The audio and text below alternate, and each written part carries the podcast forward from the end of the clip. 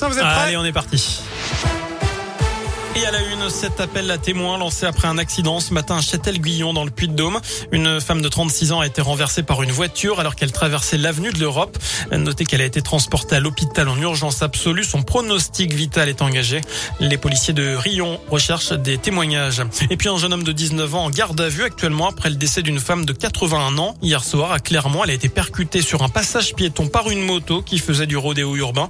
L'auteur présumé de cet accident s'est présenté de lui-même au commissariat cet après Il est déjà connu de la police pour des délits routiers alors qu'il était mineur. Hier soir, il avait pris la fuite avant de brûler sa moto.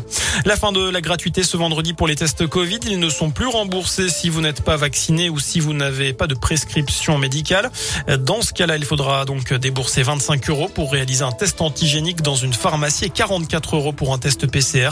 Les tests restent pris en charge pour les personnes vaccinées, les mineurs, les cas contacts identifiés par l'assurance maladie et les non vaccinés qui ont des symptômes hein, et puis qui présentent une ordonnance de leur médecin. Ce drame au Royaume-Uni, un député conservateur britannique est décédé après avoir été poignardé à plusieurs reprises. David Ames a été tué alors qu'il tenait une permanence parlementaire dans une église de sa circonscription. Un suspect a été arrêté. On passe au sport du foot. Le retour de la Ligue 1. Ce week-end, c'est la dixième journée. En ouverture, ce soir, le PSG affronte Angers. Demain, Clermont recevra Lille à 17h. Et puis Lyon accueillera Monaco à 21h.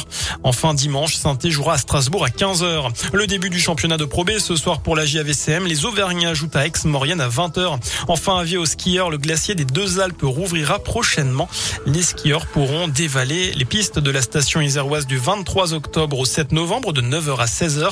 Je rappelle que le glacier est situé entre 3200 et 3600 mètres d'altitude. Voilà pour l'essentiel de l'actu sur Radio Scoop. Le prochain point avec l'info, ce sera dans une demi-heure. Quant à moi, je vous dis à lundi. Je vous laisse en compagnie de Vincent et de Nico. Merci beaucoup.